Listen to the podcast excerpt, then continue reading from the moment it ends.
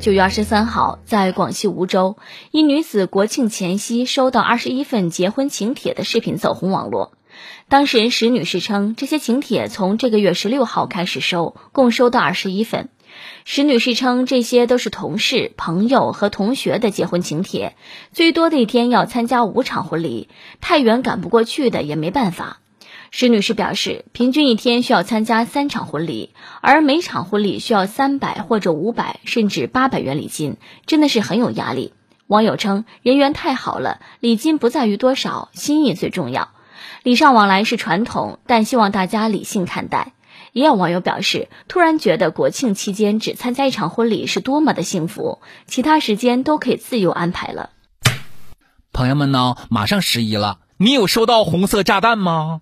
从前就知道有月光、周光、日光，现在终于知道了，还有一种光叫假光。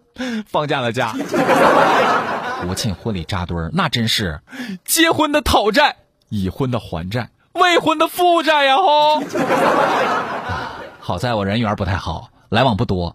呃，除此以外呢，还要特别感谢一下我为数不多的几个朋友，在我最穷的时候，他们依然单身。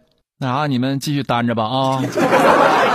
新闻里头这个姐们儿国庆前夕收到二十一份结婚请帖，是不是工资都不够送礼啦？这真的是令原本就不富裕的家庭雪上加霜。能在一个七天假期收到二十一份婚礼请帖，社牛。那么问一问收节目的你，国庆假期你收到几份请帖呢？咱们来听听网友们都是咋说的吧。爱的骑上毛驴去逛街，英说：前几年已经付清了，这几年一直在努力争取，赶紧收回来。爱的还剩两颗智齿说：还好呢没有朋友，三十多年了，我只收到过三个。爱的央赫子说：七八年没有联系的高中舍友让我去参加他的婚礼。我直接就忙就不去了，也没随礼，一个字爽。爱的 Black 说：“哎呀，我妈也是朋友很多的了，送了数不清的份子钱，现在催我结婚的话术都变成了：哎呀，你再不结婚，我那么老多份子钱我都收不回来的了。哎呀妈，国庆未到，请帖先行。